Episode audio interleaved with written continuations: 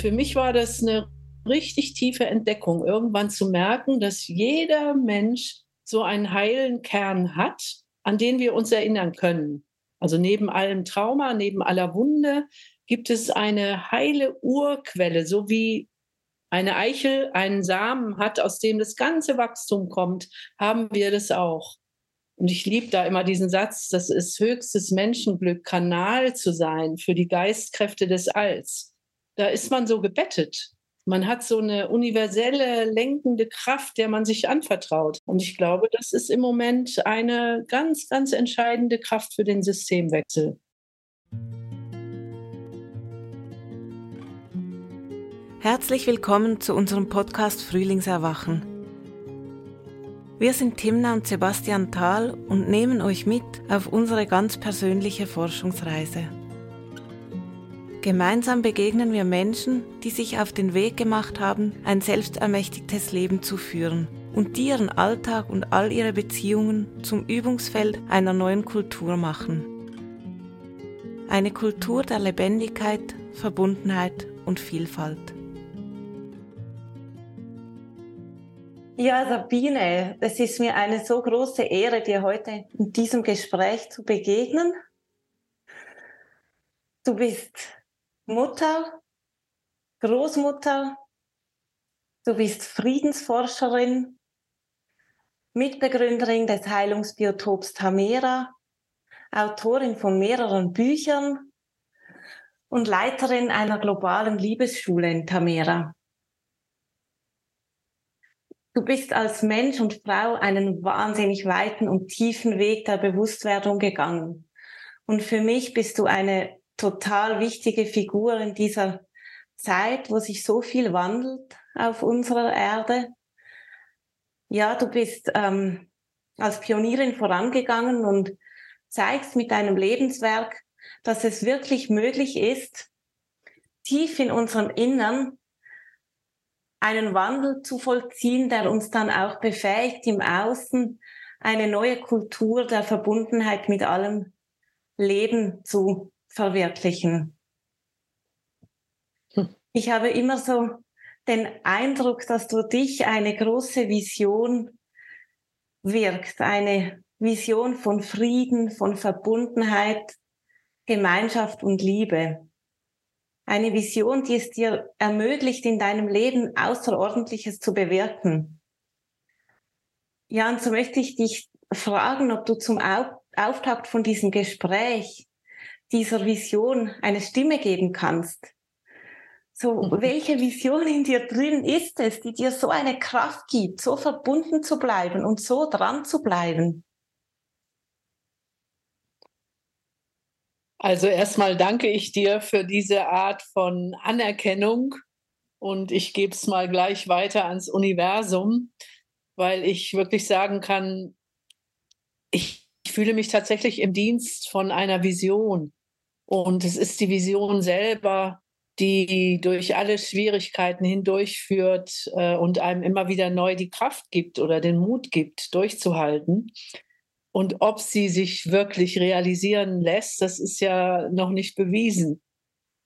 Und wenn ich äh, jetzt, wenn du sagst, kannst du der Vision eine Stimme geben? Also für mich war das, fing das an mit 16 Jahren. Ich bin ja die sogenannte Nachkriegsgeneration also kurz nach dem Zweiten Weltkrieg geboren, in eher sehr geschütztem Elternhaus. Mein Vater war Musiker, meine Mutter war Tänzerin. Und als ich so zehn, elf Jahre alt war, ähm, habe ich dann eigentlich erst so verstanden, in welcher Zeit wir leben und dass kurz vor mir ein heftiger Krieg gewütet hat in unserem Land. Und ich habe damals dann angefangen, die Erwachsenen Erwachsenen zu fragen, wie kann das sein? Ähm, wie konnte es dazu kommen? Und ich habe dann sehr oft die Antwort erhalten von Erwachsenen, dass sie gesagt haben, äh, wir haben von alledem nichts gewusst. Und das war, glaube ich, so mein erstes politisches Erwachen, wo mit 13, würde ich sagen, wo ich in mein Tagebuch geschrieben habe, ich möchte mir hiermit schwören, dass ich nie so werden werde, möchte. Und ich werde immer, wenn ich Ungerechtigkeit sehe, äh, meine Stimme erheben. Und dann ist mir so in der aufkeimenden Pubertät ist mir aufgefallen, wie wir in so einer geschützten westlichen Kultur leben, wie viel Armut auf der Erde ist. Und ich habe mich ganz tief gefragt, warum leben wir so wenig in wirklicher Gemeinschaft? Und ich war dann mit meiner Freundin zusammen äh, in, bei einem, ich würde heute sagen, bei einem weisen Mann im Allgäu. Und dort hab, hat mich richtig tatsächlich oben in den Bergen eine Vision berührt. Ich habe runtergeschaut ins Tal und habe damals aufgeschrieben, ich möchte aus mir einen wahren Menschen machen und ich möchte einmal ein Dorf gründen, wo man zeigen kann, dass man auch anders miteinander leben kann, friedlich miteinander leben. Und eigentlich war das die Hauptvision, mit der ich bis heute noch verbunden bin.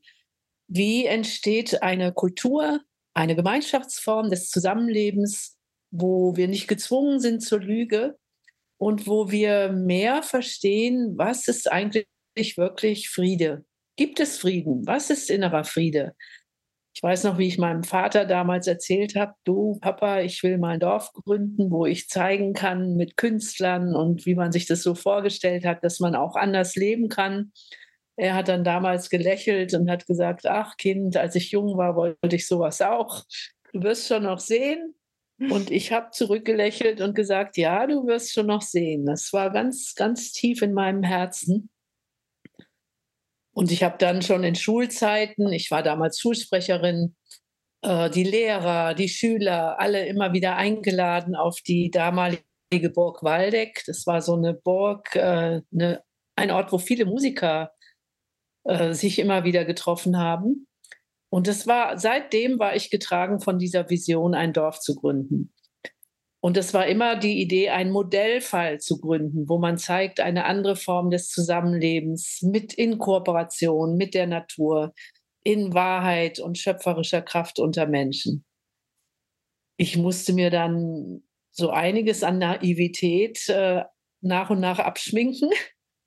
Hm. Und ich meine, ich kann sagen, ich glaube bis heute daran, dass wenn es an ersten Orten dieser Erde gelingt, eine wirkliche Friedenskultur zu manifestieren, wo all die verschiedenen Aspekte ähm, berücksichtigt sind, dann ist da eine Information drin, die eine heilende Wirkung hat auf das Ganze. Also fast wie so ein Akupunkturpunkt, der dann heilend wirkt auf das Ganze. Und natürlich liegt auch die Last des Ganzen an diesem Versuch, und man merkt dann, durch was für eine Traumageschichte wir als Menschen gegangen sind und was das heißt, diesen Kernglauben an das Gute, an das Humane überhaupt wieder zu wecken und in sich lebendig zu halten. Mhm. Und ich meine, wenn man im Moment auf die Weltsituation schaut, dann gibt es auch viel Grund zu sagen, das ist naiv. Und trotzdem bin ich immer noch ganz tief also ich wüsste gar keinen anderen Weg, der mir die Kraft gibt, den Mut gibt, die Durchhaltekraft gibt, als immer wieder diese Schau. Wie sind wir eigentlich gemeint als Menschheit? Und das meinst du mit diesem Kernglaube an das Humane? Also wie sind wir eigentlich, wie ist eigentlich das Leben gemeint? Hm.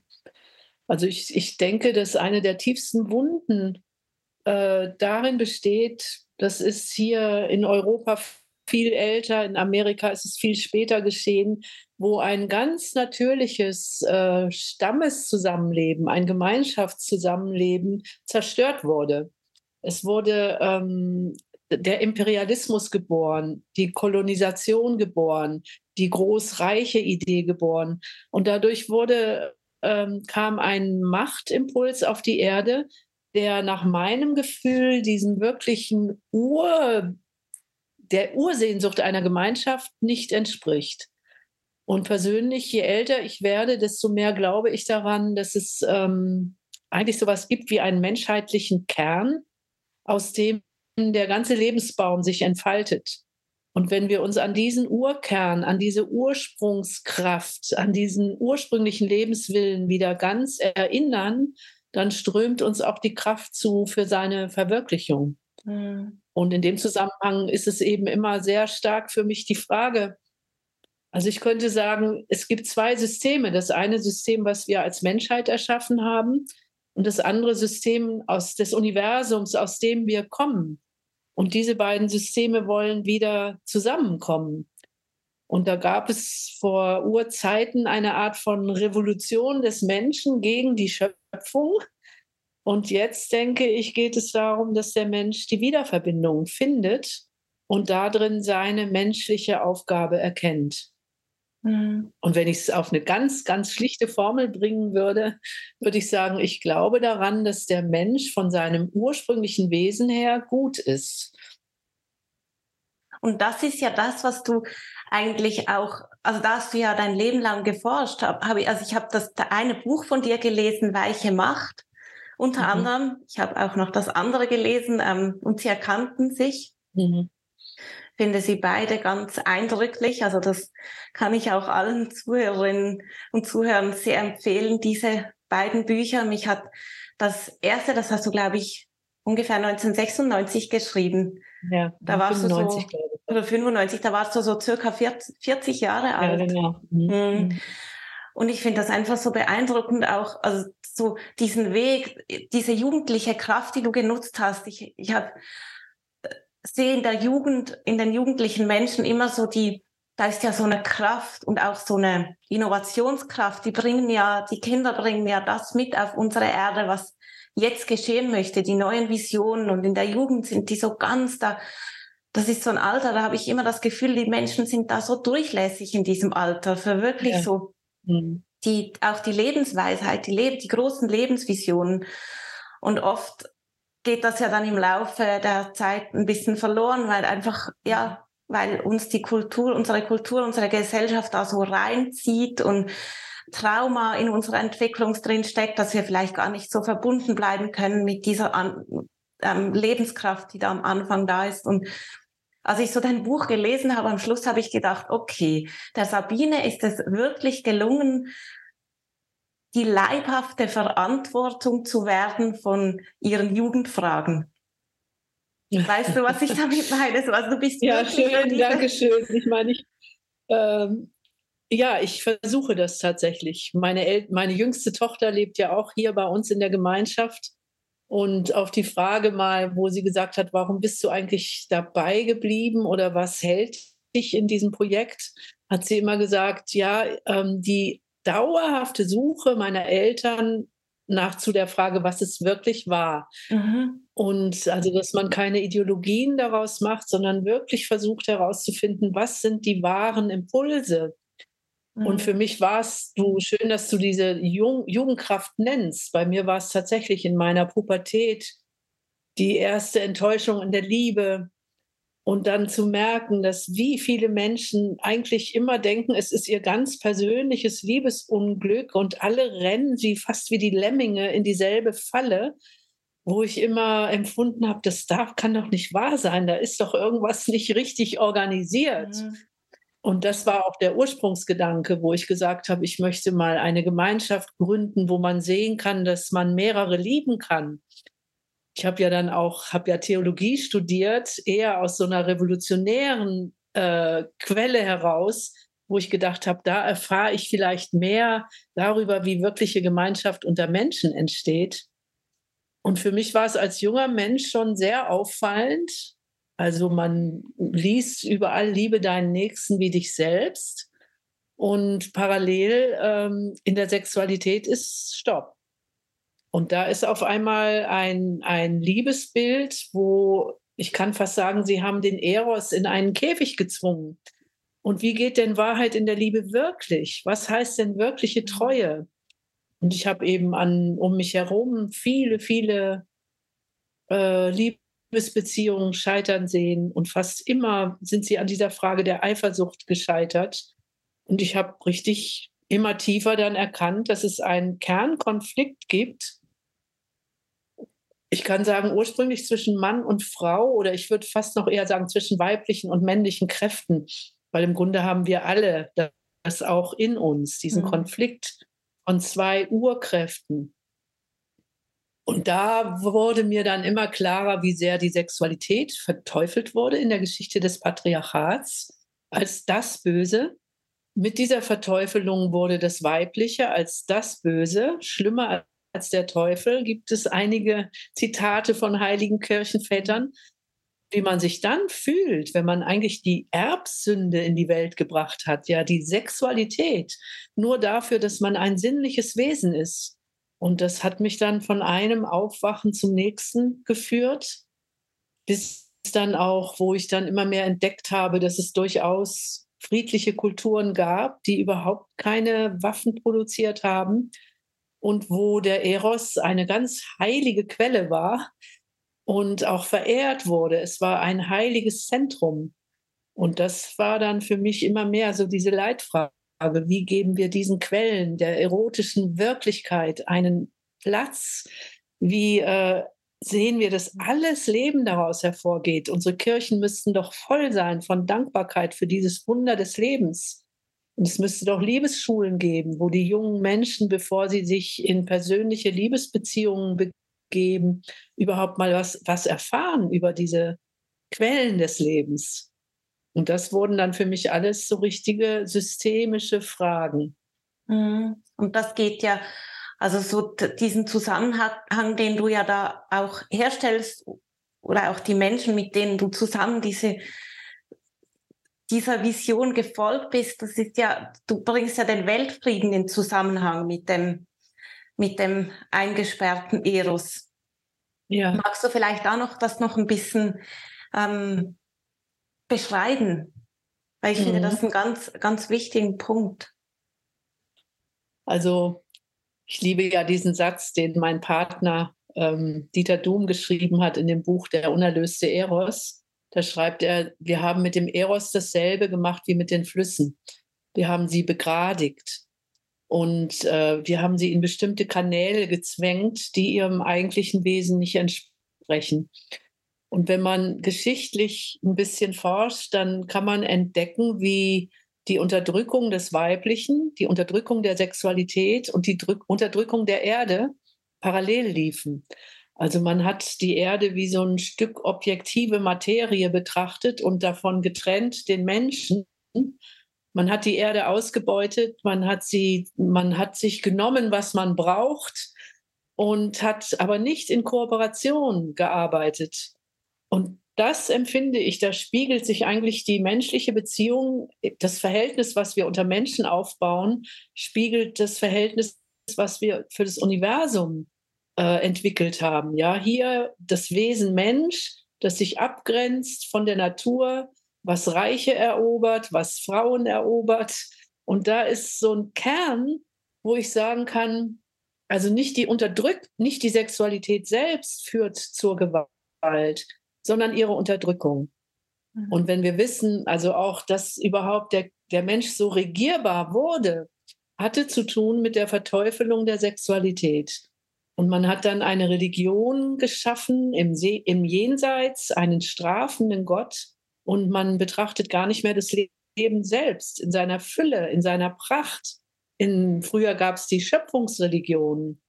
Ähm, da geht es für mich darum, wie kommen wir dahin, dass wir unsere menschliche Verantwortung annehmen und die Heiligkeit des Lebens selbst wieder achten. Und da ist der Eros natürlich eine ganz zentrale Quelle.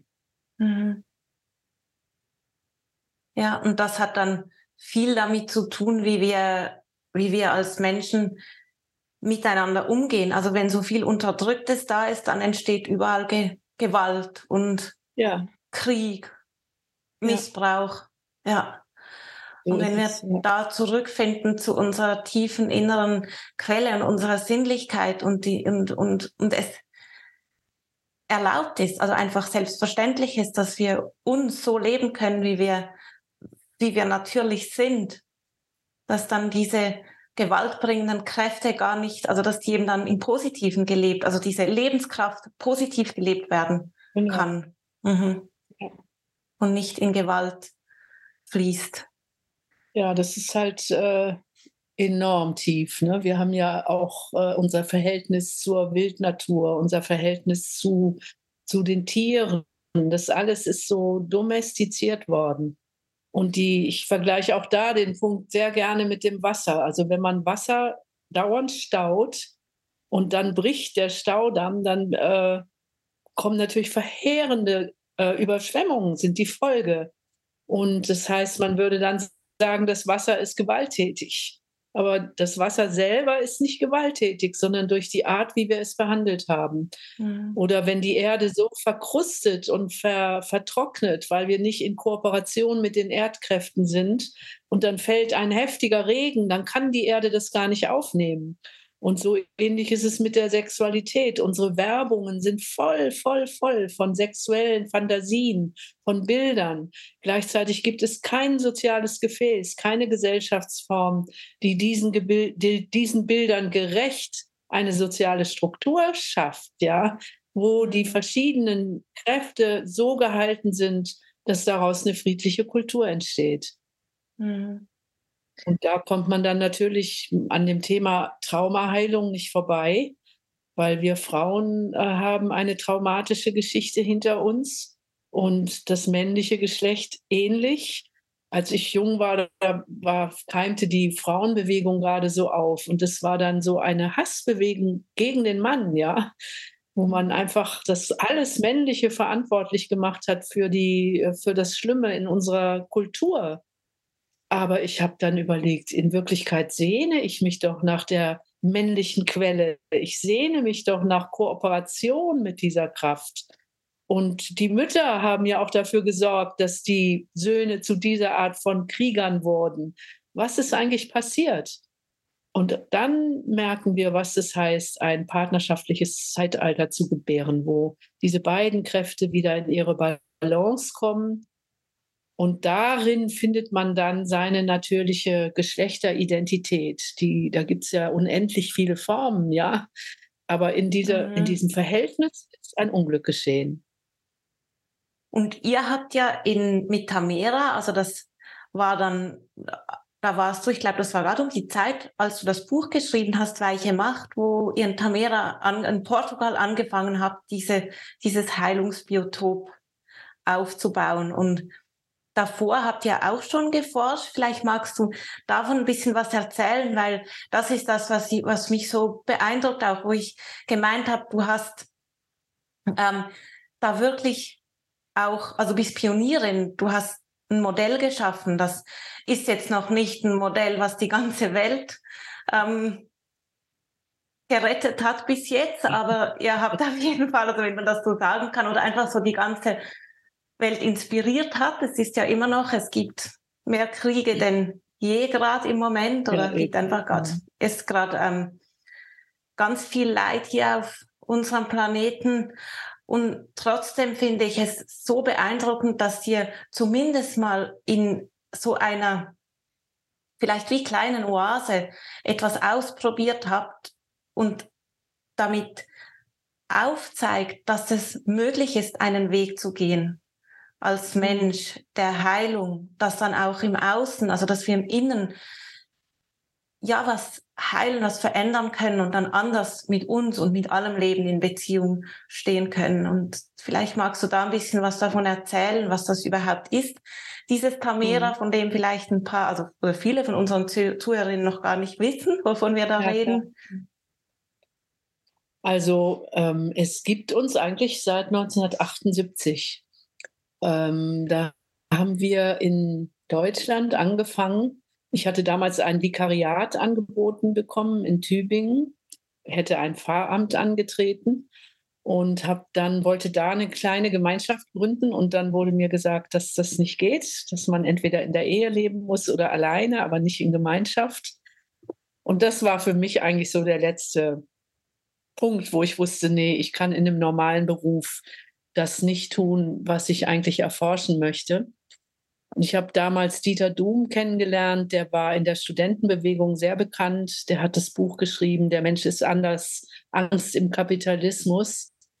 Und es war, ist ein bisschen ähnlich wie auch jetzt eben so Bewegungen im Gang, Gang sind. Friday for Future, also diese Revolution gegen bestehende Systeme. Und damals war die Situation so, dass wir gemerkt haben, es gibt unendlich viele linke Bewegungen, Parteiungen und man entdeckt aber dieselbe innere Korruption in den Bewegungen selbst wie im System.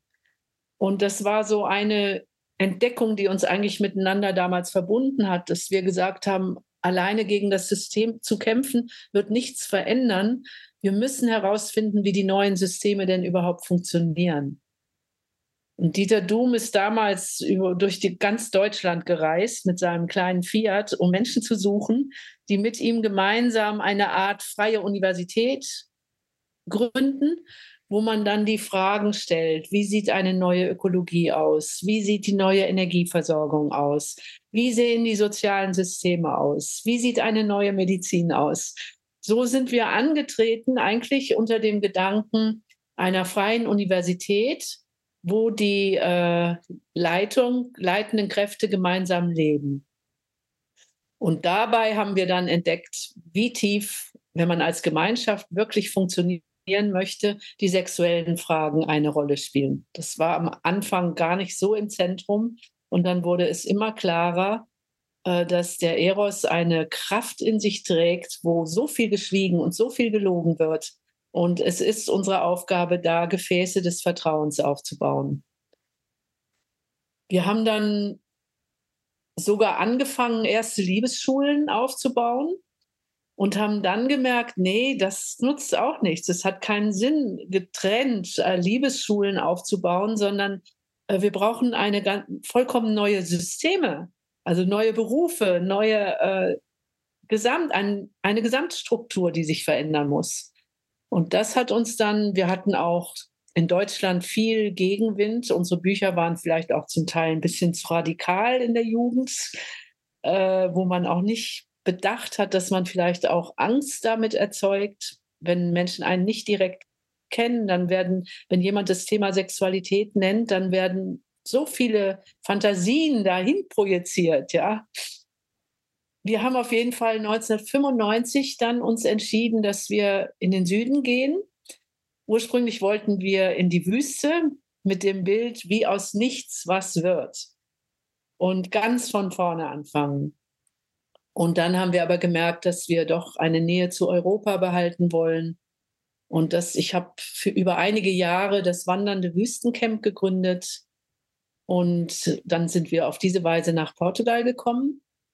Und wir haben jetzt hier in Portugal 140 Hektar Land zur Verfügung, wo wir seit vielen Jahren jetzt an dieser Frage sind, was heißt es, eine wirklich friedliche Kultur aufzubauen. Und wichtig ist uns sehr der Kontakt in die Welt, also dass man nicht einfach nur eine geschlossene Gemeinschaft ist. Und deswegen, also ich selber bin viel unterwegs, auch in Krisengebieten. Also ich meine, eigentlich sind wir in Europa im Moment eines der größten Krisengebiete. Mhm. Deswegen ist das Wort nicht ganz richtig. Aber in Armutsgebiete kann ich sagen, ich bin tätig gewesen in Brasilien, Kolumbien, Israel, Palästina, auch oft in Kriegszonen, um dort zu schauen, durch was entsteht denn wirklich Friede, an den ich glaube. Und man spürt dann, Inweltkrise und Umweltkrise sind zwei Seiten desselben Kernthemas. Und wie kommen wir wirklich an diese Quellen wieder heran, wo wir im Urvertrauen, im Universum Lebenszusammenhänge schaffen, wo nicht Krieg daraus hervorgeht, sondern Friede. Und du beschreibst ja auch in, in deinen Büchern, wie wichtig so in einer Gemeinschaft diese Vision ist, die man zusammenträgt, auch in der Partnerschaft. Also irgendwo schreibst du, ähm, ich weiß nicht den genauen Wortlaut, aber so, dass die gemeinsame Vision in einer Partnerschaft viel ähm, stärker ist als ein Ehering oder viel mhm. bindender. Und das finde ich halt auch das so das Eindrückliche an eurem jetzt Experiment, das ihr schon lange betreibt, das so zeigt, wie das alles zusammenhängt. Also so dieses, diese Innenarbeit, die, die ihr Tamera macht, also so diese Traumaarbeit. Vielleicht erzählst du ja dann auch noch ein bisschen was dazu. Das ist ähm, ein Teil, ein Teil von dem Ganzen. Und ein anderer Teil ist aus dem heraus, aus dieser Basis heraus dann zu wirken im Außen, in der Welt, in, auf politischer Ebene, sozialer Ebene, also so, dass nach das immer wieder zu verbinden und auch zusammen so eine gemeinsame Ausrichtung haben. Also so. Ja. Und wie auch das, ja, so diese, da gehört für mich auch dazu, zu diesem, dass alles zusammengehört, dass ihr nicht als, also dieses, diese Befreiung vom Eros, diese ganze Forschung rund um das Liebesleben, dass die nicht einfach so möglich war im halt so nebenbei, dass es dazu ein ganzes System braucht, dass das mitträgt, eine ja. ganze Ökologie, dass das ja, das zeigt mir auch so auf, dass da, wo wir jetzt drinstecken als Kultur, als Gesellschaft, das ist so, das reicht nicht einfach an einer Stelle so ein bisschen was, was ähm, zu verändern. Das braucht dann, das braucht wirklich so das Gesamtbild. Mhm. Also im ganz Kleinen erlebe ich das jetzt gerade mit, mit unserem Sohn, wo wir, der ist jetzt noch klein, aber wir wollen, dass der freilernend aufwachsen kann und dass wir uns jetzt Gedanken machen müssen, ja, wie, wie gestalten wir denn unser Leben? Unser, wir können nicht einfach ein Kind freilernend haben in einer kleinen Familie irgendwie in einem Dorf. Da braucht es ein ganzes Netzwerk rundherum. Also so, das, hm. genau. Du sagst es, ja für eine gute Kindererziehung braucht es eigentlich ein ganzes Netzwerk drumherum. Ne? Mhm. Das ist eine unglaubliche Entdeckung gewesen. Also wir normalerweise sind ja, denken wir in unseren Beziehungen, das alles sind private Entscheidungen. Mhm. Das finde ich übrigens immer wieder interessant, dass das Wort privat kommt von Rauben, privare. Und äh, diese, ein ganz neues Verhältnis zum Leben entsteht entsteht, wenn wir merken, dass wir von Natur aus eigentlich Gemeinschaftswesen sind. Ich kann mich noch gut erinnern, wo ich äh, nach der Geburt meines, meiner ersten Tochter, da waren wir noch nicht in der Gemeinschaft. Und dieses Gefühl, jetzt hört mein Leben auf, jetzt bin ich auf einmal privat Mutter. Und diese Sehnsucht, dass ich meinen Beruf weiterführen kann und da mein Kind hinein äh, aufziehen kann, die ist da nochmal so richtig kräftig äh, unterstützt worden. Und eben, was für Schulen, was wollen wir, was unsere Kinder lernen? Und du hast es am Anfang gesagt, ich würde, wenn man, ich würde sagen, eine dauerhafte Liebesbeziehung lebt von einer gemeinsamen Vision. Also ich lebe jetzt mit meinem Partner seit 1978 mehr oder weniger in einer offenen Partnerschaft wenn wir nicht diese gemeinsame Vision hätten, glaube ich nicht, dass wir noch zusammen wären. Also das ist eine ganz andere Möglichkeit, um Konflikte anzuschauen, um durchzugehen. Und dann merkt man eben auch, dass ich glaube, jede Liebesbeziehung wird irgendwann an die Traumapunkte stoßen. Und da braucht es dann drumherum das gemeinschaftliche Bett, ich liebe diesen Satz, du kannst nur treu sein, wenn du auch andere lieben darfst. Und das mhm. ist aber, dafür ist es nötig, dass drumherum Genossen, Genossinnen da sind, die mithalten, wenn Konflikte auftreten. Und ich würde zum Beispiel gar nicht mehr davon ausgehen, dass man jetzt alle seine persönlichen Liebesbeziehungen in diesem Leben, Liebessehnsüchte noch erfüllt. Aber den Mut zu haben, die Vision zu sehen und für diese Vision sich dann auch einzusetzen, das gibt doch ein anderes Kraftbild, als wenn ich auf die Erde schaue und sage, es geht alles unter und lass uns schnell ein bisschen schützen, damit uns nichts passiert. Also dann lebt man ja fast immer angstgesteuert, ja. Und ich finde, dass die Visionskraft einem Mut gibt, in dieser schwierigen Situation das Herz zu öffnen für das, was gerade real passiert und dann tief genug immer hineinzuschauen, was kann ich jetzt gerade tun? Also was kann mein Beitrag sein? Und dann komme ich immer da, dahin, dass das Leben in Zukunft eher in dezentralen, autonomen Gemeinschaftsformen sich regeln wird. Also da wird sich, so wie Wasser sich seinen natürlichen Lauf wieder bilden, entwickeln wird, wenn es freigelassen würde. So ähnlich ist es, glaube ich, unter Menschen auch. Man würde dezentrale Gemeinschaftsformen entwickeln, wo keine Kriminalität mehr existiert, weil Transparenz da ist unter allen, die dort gemeinsam überleben müssen, ja. Mhm. Die Vision halte ich für sehr, sehr, sehr wichtig. Also es kommen oft Menschen zu uns und sagen, ähm, was kann ich tun? Ich möchte gerne eine Gemeinschaft gründen. Und ich schlage immer allen vor, findet erst eure Vision, findet das, was euch wirklich verbindet, wofür ihr gehen wollt. Weil sonst ist Gemeinschaft zu anstrengend, zu schwierig. Mhm. Ja, das, das ist auch mein Eindruck, dass das wahnsinnig wichtig ist, so eine Vision zu haben, auch für seine eigene persönliche Entwicklung, für das eigene ja. Wachstum und für das Wachstum als Gemeinschaft, als Partnerschaft einfach.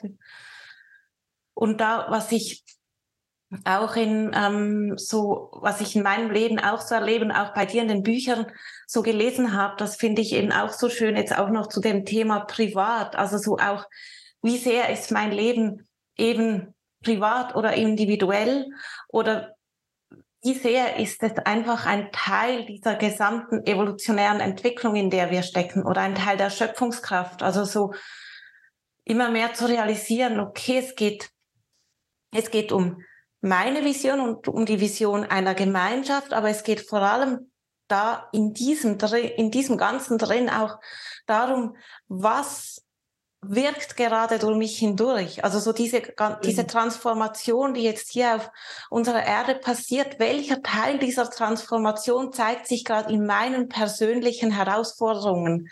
Also dass ich dann nicht so sehr mein eigenes Drama oder meine eigene Herausforderung oder mein eigenes Leid irgendwie so, ja, so persönlich nehme, sondern viel ja, eher sehe, ah, okay, hier zeigt sich etwas und daran wachse ich, aber ich wachse daran nicht nur für mich, sondern dies ist, ist mein Beitrag für die große Transformation, dass ich da vom, von der Angst ins Vertrauen komme, an dieser Stelle von meinem Leben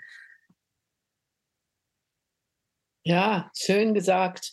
Ich glaube, dass du da einen Punkt berührst, äh, wenn ich im Moment so auf die Evolution schaue und wo wir als Menschheit stehen, dann ist das genau die Transformation. Also so wie Wasser sich an einer bestimmten Stelle in Dampf verwandelt, so sind wir an einer Menschheitsstelle, wo sich diese Egomanie, die immer so ganz persönlich, individuell, ehrgeizig, äh, in Konkurrenz äh, entwickelt, die kommt auf einmal an das höhere Selbst. Und das ist eine, eine, eine Ich-Kraft, die durchs ganze Universum webt. Die webt in einer Pflanze anders als in einem Tier, als in einem Menschen. Aber es ist im Grunde dieselbe Ich-Kraft, die immer auf Kooperation aus ist, die immer auf Heilung ausgerichtet ist. Mhm. Und die kann man natürlich letztlich nur entdecken, wenn man diesen Punkt erkennt, von der Angst ins Vertrauen. Also das Ego folgt immer der Angst. Es folgt immer diesem, äh, diesem, dass es mehr haben will, weil es sonst stirbt. Mhm. Während das höhere Selbst weiß, dass es ewig ist, dass wir in einem Transformationsraum sind, wo wir in verschiedene Bewusstseinsstufen wechseln. Die Raupe wechselt äh, zum Schmetterling. Und ich glaube, dieser Punkt, der ist gerade, der muss so geistig genährt werden, damit wir jetzt die richtigen Entscheidungen treffen, damit wir in diesen äh, Systemwechsel als Hebammen mitwirken können. Ja, mhm. das war schön beschrieben. Also im Grunde, ich mache fast jeden Tag immer wieder diese Übung. Welches Steuerorgan steuert mich gerade? Bin ich von der Angst gesteuert? Oder bin ich vom Vertrauen gesteuert? Mhm. Und dann weiß ich, die universellen Kräfte ähm, gehen immer auf Vertrauen. Die Ego-Kräfte, das ist jetzt nicht verurteilend gemeint, das ist normal, dass wir das alle haben. Ne? Aber wenn man es bemerkt, wenn man Zeuge ist, dann kann man es leichter verändern. Und das ist der Weg, den, den wir jetzt ja einfach auch gehen müssen, diese Bewusstwerdung, ja. uns bewusst zu werden, was passiert in uns. Und du sagst, dass du machst ja immer am Montag so ähm, eine Meditation, ja. Ring der Kraft, wo du ähm, ja, wo du eine Botschaft eigentlich aussendest an alle Friedensaktivistinnen auf der Welt. Und da hast du in der letzten, also diesen Montag jetzt, an diesem Vollmond-Montag, gestern war das ja genau. Ja, genau. Hast gestern. du, wie gesagt, schnallt euch an, der Systemwechsel, der passiert sowieso oder ist ja. schon passiert. Jetzt kommt drauf an, wie wir uns auf ihn beziehen. Und in diesem Zusammenhang finde ich das eben gerade so wichtig, auch von dieser, also so dieser Ausrichtung, ich glaube, und also auch mein Leben, da spreche ich auch einfach von mir, aber ich denke, das geht ja den meisten Menschen so in unserer Kultur. Mein Leben war lange auf mich selbst ausgerichtet, weil ich habe gar nichts mhm. anderes gekannt. Ich bin so mhm. aufgewachsen in einem Schulsystem mit Konkurrenz. Ich musste auch, ich muss irgendwie auch einen Teil des Kuchens abkriegen. Und so diese Bewusstwerdung, das finde ich auch als unglaublich wohltuendes, weil es plötzlich so auch eine Last von mir nimmt. Es geht nicht einfach darum, mhm. dass ich mich verwirkliche, sondern ich kann mich wie in den Kreislauf des ewigen Lebens einklinken, indem ich wie zulasse, dass das Leben durch mich wirkt und ich mich auf Heilung ausrichte, wie du das vorhin gesagt hast. Also, dass ich mich auch so auf diesen Systemwechsel eben beziehe, indem ich wie ein bisschen von diesem Ego, von diesem, es geht um mein Leben und ich muss das und das in meinem Leben schaffen, weil das ist so wichtig, damit ich irgendwie Identität habe, dass ich das wie von mir so wie wegnehmen kann, mich leicht machen kann, befreien kann und einfach so Leben sein kann, Schöpfungskraft sein kann. Und dass es dann mehr darum geht, ah, was zeigt sich gerade in mir, was will durch mich wirken? Und das in den Dienststellen einer größeren Vision von und, und das fängt dann an, also das geht dann vom Kleinen ins Große, der größeren Vision von meinem eigenen höheren Selbst oder wie man das dann auch immer nennt, der größeren Vision von meiner Familie, meiner Partnerschaft, der größeren Vision von der Gemeinschaft, in der ich mich so in meinem Umfeld bewege und dann halt der größeren Vision von der Weltengemeinschaft oder von, vom Kosmos. Wunderschön. Schön, wie du das beschreibst. Das entspricht genau dem Vorgang, wo ich denke, da sind wir drin. Mhm. Und äh, es ist ein bisschen herb zu sagen, aber die Weltsituation, ich meine, als wir 78 angetreten sind, da haben wir schon immer wieder hingewiesen, wie sich die Weltsituation zuspitzt, dass wir einen Systemwechsel brauchen. Und äh, also mein Partner ist zum Beispiel zurzeit oft fast an so einer Resignationsstelle, ja, wo er merkt, boah, das wird so wenig aufgenommen. Mhm. Und dann merkt man immer, wie sehr der eigene Blick auch prägt. Und mir, ich muss zurzeit sehr oft in die Meditation gehen, um dieses heile Bild überhaupt zu sehen. Und für mich war das eine richtig tiefe Entdeckung, irgendwann zu merken, dass jeder Mensch so einen heilen Kern hat, an den wir uns erinnern können. Also neben allem Trauma, neben aller Wunde gibt es eine heile Urquelle, so wie eine Eichel einen Samen hat, aus dem das ganze Wachstum kommt, haben wir das auch. Und ich liebe da immer diesen Satz, das ist höchstes Menschenglück, Kanal zu sein für die Geistkräfte des Alls. Da ist man so gebettet. Man hat so eine universelle, lenkende Kraft, der man sich anvertraut. Mhm. Und ich glaube, das ist im Moment eine ganz, ganz entscheidende Kraft für den Systemwechsel. Ich selber habe Situationen erlebt, wo ich nah an der Grenze des Todes war und wo ich diesen Unterschied, ob man angstgesteuert ist und sich abstrampelt. Und dann kenne ich diesen Moment, wo man plötzlich aufgibt, weil ich gar nichts mehr machen konnte aus eigener Kraft. Und auf einmal setzt dieses höhere Steuerorgan ein und sagt dir alles ganz präzise, was zu tun ist. Und das ist doch ein Wunder. Und wenn wir uns dieses Wunders bewusster gewahr werden, dann können wir vielleicht tatsächlich zu kleinen Gruppen uns richtig fragen, was ist denn jetzt zu tun, damit der Krieg in der Ukraine beendet werden kann. Mhm. Also ohne dass es größenwahnsinnig klingt. Aber es braucht eine enorme Konzentrationskraft, Willenskraft, dahin ausgerichtet zu bleiben und dann natürlich eigentlich nicht aus eigener Kraft. Das mhm. ist, äh, ich glaube, dass wir diese Prozesse gerade richtig gezeigt bekommen. Ja, das glaube ich auch. Es braucht einen enormen Fokus und so, dass mhm. dieses eben so die, auch diese Hartnäckigkeit, so das Dranbleiben und gleichzeitig aber auch so diese, du hast gesagt, du gehst fast jeden Tag in die, in diese ähm, Meditation, wo du dich verbindest mit dem, wie diesem heilen Kern, dieser, und das ist ja auch was, das gibst du dir, das nimmst du dir, da hast du eine Disziplin dabei auch. Also so, weißt du, so dieses diese beiden Elemente, so dieses dieser Wille, ich bleib da dran und dann aber auch dieser Raum, den du dir mit deinem Willen dann schaffst, wo dann so diese diese Verbindung entstehen kann, dieses Sein, dass Informationen von woanders, von tief aus dem Herzen oder aus dem Kosmos, wo auch immer die dann herkommen, dass sie dann kommen können. Und ja, das finde ich so eine Herausforderung in der heutigen Zeit, weil es ist alles so schnell und man muss noch schneller sein. Also, ja, wo, wo kriegt man diesen Raum her? Und da kommt, und da möchte ich eben jetzt auch noch gerne nochmal zurück auf eure Gemeinschaft in Tamera kommen, weil ein Punkt, an den ähm, mein Mann und ich auch immer wieder kommen, jetzt so mit unseren Fragen, die uns bewegen und unserer Ausrichtung im Leben, ist immer wieder, dass wir merken, es alleine, das geht nicht. Es geht nicht alleine. Wir brauchen Gemeinschaft, wir brauchen andere Menschen, wir müssen uns gegenseitig unterstützen und Strukturen schaffen, wo es Raum gibt, wirklich zu forschen, auch Raum gibt, ich nenne das im Moment für das Fliegen und Zaubern. Mhm. Also wo wir so auch so diese Elemente vom ja vom Informationen aus einer anderen Dimension heraus zu uns fließen zu lassen, das braucht Raum den müssen mhm. wir uns nehmen können. Und ja, und da habt ihr mit Tamera ein Modell geschaffen, wo, wo ihr vieles von dem verwirklicht.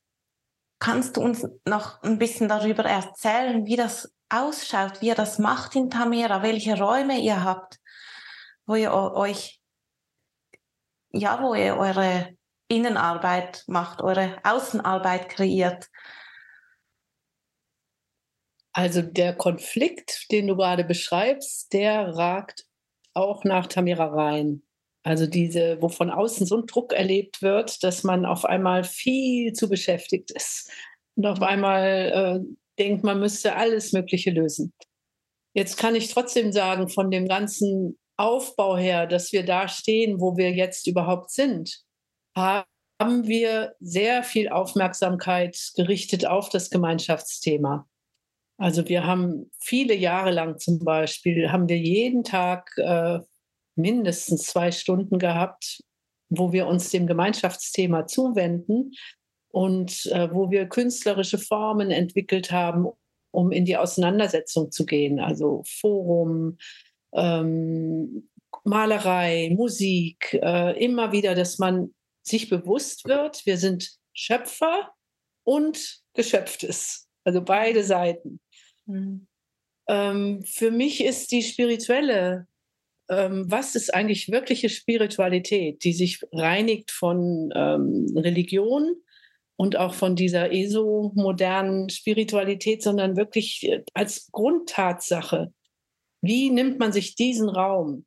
Wir haben jetzt gerade wieder, wir kommen aus so einer Intensivzeit, wo eine Gruppe jetzt gerade jeden Morgen um halb sechs aufsteht und drei Stunden äh, beieinander bleibt, um sich dieser anderen Dimension zu widmen. Ja, was ist, was ist gerade, was von dem Hören durch mich wirken möchte? Finde deine Frage, finde dein Gebet. Und dann geht man in die alltäglichen Arbeiten. Mir selber hilft sehr, wir haben hier im Land ein ganzes Stück, das nennen wir Terradeva, wo wir erproben und erforschen, wenn wir doch sagen, alles hat Ich-Bewusstsein, wie können wir denn wirklich kooperieren mit Pflanzen, mit Tieren, mit äh, Elementen, dass man sich bewusst wird, dass wir nicht nur Menschengemeinschaft sind. Also wir kreisen so oft so dermaßen um unser Menschliches, dass wir gar nicht wahrnehmen, dass wir Helferkräfte haben, die aus dem Kosmos wahrgenommen werden wollen. Und dafür geben wir genug Raum. Und das ist für mich irgendwie eigentlich fürs Überleben gerade ganz, ganz, ganz wichtig. Mhm. Auch äh, in der Klimakatastrophe, ja, alle, dass man ist ja Weltuntergangsinformationen umkreisen den Kosmos gerade in einer Intensität und haben wir auch Weltaufgangsinformationen. Und wie kommen wir zum Beispiel mit dem, wie können wir mit dem Wasser kooperieren? Wie können wir den Regen rufen? Also Gemeinschaftsbilder gehen für mich weit, weit über das Menschliche hinaus. Und das ist auch ein Punkt, den ich auch in Tamera gerade immer sehr wieder betone, dass wir das nicht vergessen dürfen, ja. dass da heraus sich dann die ganz natürlichen Gemeinschaftsformen auch entwickeln werden. Auch der Kontakt zum Ortsgeist. Ich glaube, dass jeder Ort eine bestimmte Qualität hütet und mit der können wir in Kontakt treten. Und dann kann, kommt, wenn wir tief genug hineinlauschen, kommt uns eine Antwort ins Herz. Wir haben hier in Tamera einen Steinkreis errichtet. Da stehen 96 Steine und das ist ähm, einerseits ein Kunstwerk, wo wir erinnern an die Urgeschichte dieses Landes, also an die matriarchalen Quellen dieses Landes, die wieder erinnert werden wollen. Und parallel ist es eben auch sowas wie unsere Naturkathedrale geworden, wo ich sehr oft dieses Bild habe, dass man wie so ein kosmisches Radio, wo man hingeht, wo man reinhorcht, seine Botschaften empfängt und danach handelt. Also so immer wieder, dass wir uns bewusst werden, dass wir universelle Wesen sind. Und im Moment ist es so, dass immer mehr so Untergruppen sich bilden, die dann auf bestimmte Schwerpunkte hin sich mehr ausrichten. Mhm. Aber Gemeinschaft selber ist ein Abenteuer. Es ist ein geistiges Abenteuer und es braucht Aufmerksamkeit und braucht auch Studienräume, ja, wo mhm. man diese Themen wirklich studiert. Mhm. Ich glaube, das Leben ist wirklich eine, ja, das Leben ist einfach nicht einfach nur so Leben. Das Leben ist, ist ein großes, großes Studiumsgebiet. Alle so Beziehungen, alle Beziehungen brauchen wirklich ganz viel Aufmerksamkeit. Die Beziehung zu allen Wesen, also so, das ist ja. so, wie ich es erfahre und eigentlich braucht es dazu wirklich ganz, ganz viel Raum immer wieder. Und das ist ja. schön, wie er das auch dann so unterteilt, dass es Forschungsgruppen gibt zu verschiedenen Aspekten, dass sich eben nicht mhm. alle um alles kümmern müssen. Also ja. wieder so, ja, wir müssen nicht als einzelne Individuen alles abdecken und alles verstehen, aber zusammen als Gemeinschaft können wir es tun. Und ja. es ist halt immer wieder erschütternd, äh, wie schwer es Menschen haben, sich in Gemeinschaft zu bilden. Also im Moment durch die Angstsituation, die sich zuspitzt, spitzt sich auch das persönliche Trauma bei ganz vielen zu. Mhm. Und dann kommt ganz schnell, rutscht man in dieses Muster von Angriff und Verteidigung. Mhm. Und äh, da überall ruft das Leben, geh auf die höhere Ordnungsebene. Wisse, dass ihr alle aus einem einheitlichen Quellraum kommt. Mhm. Und in dem Zusammenhang eben ist es für mich immer wieder dieser Wechsel vom Ego zum höheren Selbst. Mhm. Und den Mut zu haben, hier, also ich würde sagen, die Identifizierung mit uns als Persona führt unendliches Leiden, also der, das Fortsetzen eines psychischen Leidens. Die Identifizierung mit unserer göttlichen Quelle ermöglicht es uns, in den wirklichen Gemeinschaftsraum zu treten, wo man sich nicht mehr so voneinander schützen muss wo man nicht so eine Angst hat vor der Verurteilung, vor den verurteilenden Blicken der anderen. Und dann kommt man natürlich immer ganz schnell auch zu der sexuellen Wahrheit. Also wird ist eine Partnerschaft zum Beispiel in der Lage, egal ob wir uns jetzt für Monogamie entscheiden oder sagen, nee, wir wollen eine offene Beziehung, egal. Also man kann seine Commitments mhm. machen, aber ist man zur Wahrheit in der Lage? Und äh, hört man auf zu glauben, dass man jemanden besitzen kann. Daraus kommt so mhm. viel Elend. Und äh, das Leben entzieht sich, wenn wir glauben, dass wir jemanden besitzen können. Und da sitzen die kleinen, aber sehr zentralen Quellen, wo sich entscheidet, ob Krieg oder Friede ist. Mhm. Ja, das hast du ganz schön gesagt. Das ist wahnsinnig wichtig. Hm. Ja, ich möchte dich gerne noch fragen, Sabine, so zum Abschluss von unserem Gespräch. Wie geht es dir in all dem drin gerade? Weißt du, so in deinem, ja, du, du bist so engagiert für so vieles auf der Welt, für den Frieden auf der Welt, für Transformation und bist eine ganz wichtige Figur in Tameran für ganz viele Menschen eine ganz wichtige Figur. Und ja, wie, wie, wie geht es dir in all dem drin? Das ist gar nicht so leicht zu beantworten. Also ich würde sagen, in meinem eigenen Leben spiegelt sich das Ganze. Und äh, ich bin im Moment manchmal so ungewöhnlich zuversichtlich, dass ich mich frage, wo nehme ich das eigentlich her? Also wo ich äh, wirklich so das Gefühl habe, die Menschheit ist in einem Transformationsvorgang. Und je tiefer ich es lerne, auf meine Quellen wirklich zu hören, desto mehr kann ich beitragen in diesem Vorgang. Dann bin ich innerhalb der Gemeinschaft zurzeit auch manchmal recht stur. Also ich gehe auf mein 70. Lebensjahr zu und merke, ich muss jetzt zum Beispiel ein bestimmtes Buch fertig machen. Ich muss mich aus bestimmten sozialen Sachen mehr zurückziehen. Das sind dann so persönliche Auseinandersetzungen. Ne? Wo ist es wirklich meine höhere Führung? Das ist immer wieder für mich eins der tiefsten Vorgänge. Sobald ich weiß, ich folge der höheren Führung, bin ich glücklich. Sobald da etwas in mir nicht ganz sicher ist, kommt dieses Ringen. Und manchmal ist es für mich schon auch wirklich äh, sehr, sehr schmerzhaft zu sehen, wie langsam wir uns als Menschheit entwickeln, wie, ach, mhm. also das ist auch, der Schmerz der Welt sitzt in mir. Das ist ganz schlicht. Und mhm. ich merke aber auch, dass durch dieses Mitgefühl auch eine große Kraftquelle immer wieder kommt, die einen dann befähigt, Dinge zu tun, die man sonst vielleicht nicht so einfach tun könnte. Mhm. Und so bin ich, glaube glaub ich, ein Spiegel der menschheitlichen Situation und habe im Moment diesen Kraftsatz für mich gewählt, wenig ist manchmal mehr, weil es stimmt, auf mich kommen so viele Fragen zu, Freundschaftsfragen, Interviews, äh, alles Mögliche und ich muss dann immer auf die Führung vertrauen und sortieren. Mir fällt es immer ganz schwer, Nein zu sagen. Und hm. meine innere Führung sagt mir, du musst es lernen an bestimmten Stellen. Finde dein Ja, finde dein Nein. So bin ich auch in einer Transformationsküche. Ja, das geht wohl das ganze Leben so weiter. Das glaube ich auch, ja. ja. Ja, und jetzt gibt es ja ähm, wahrscheinlich viele Menschen, die gerne noch ein bisschen mehr von dir erfahren würden. Wir haben jetzt in diesem Gespräch einfach eine unglaublich tolle Frau kennengelernt. Und da gibt es aber ja auch Möglichkeit jetzt, ja, Möglichkeiten ähm, anzuknüpfen an das Interview hier. Äh, magst du da vielleicht erzählen, was es, wie man mehr von dir erfahren kann, über welche Medien, über welche Kurse? Mhm. Ja, also das gibt verschiedene Möglichkeiten. Das eine ist natürlich, dass ich euch allen meine Bücher ans Herz lege, also auch jetzt zum Beispiel die, wo ich die urgeschichtliche Utopie beschreibe. Ja, für mich war das ein sehr wichtiger Punkt, in Berührung zu kommen mit einer Erinnerung, wo es keinen Krieg gab. Also dass die Menschheit äh, zu Zeiten der Urkulturen lange, lange Zeit durchaus aus überleben konnte ohne Krieg.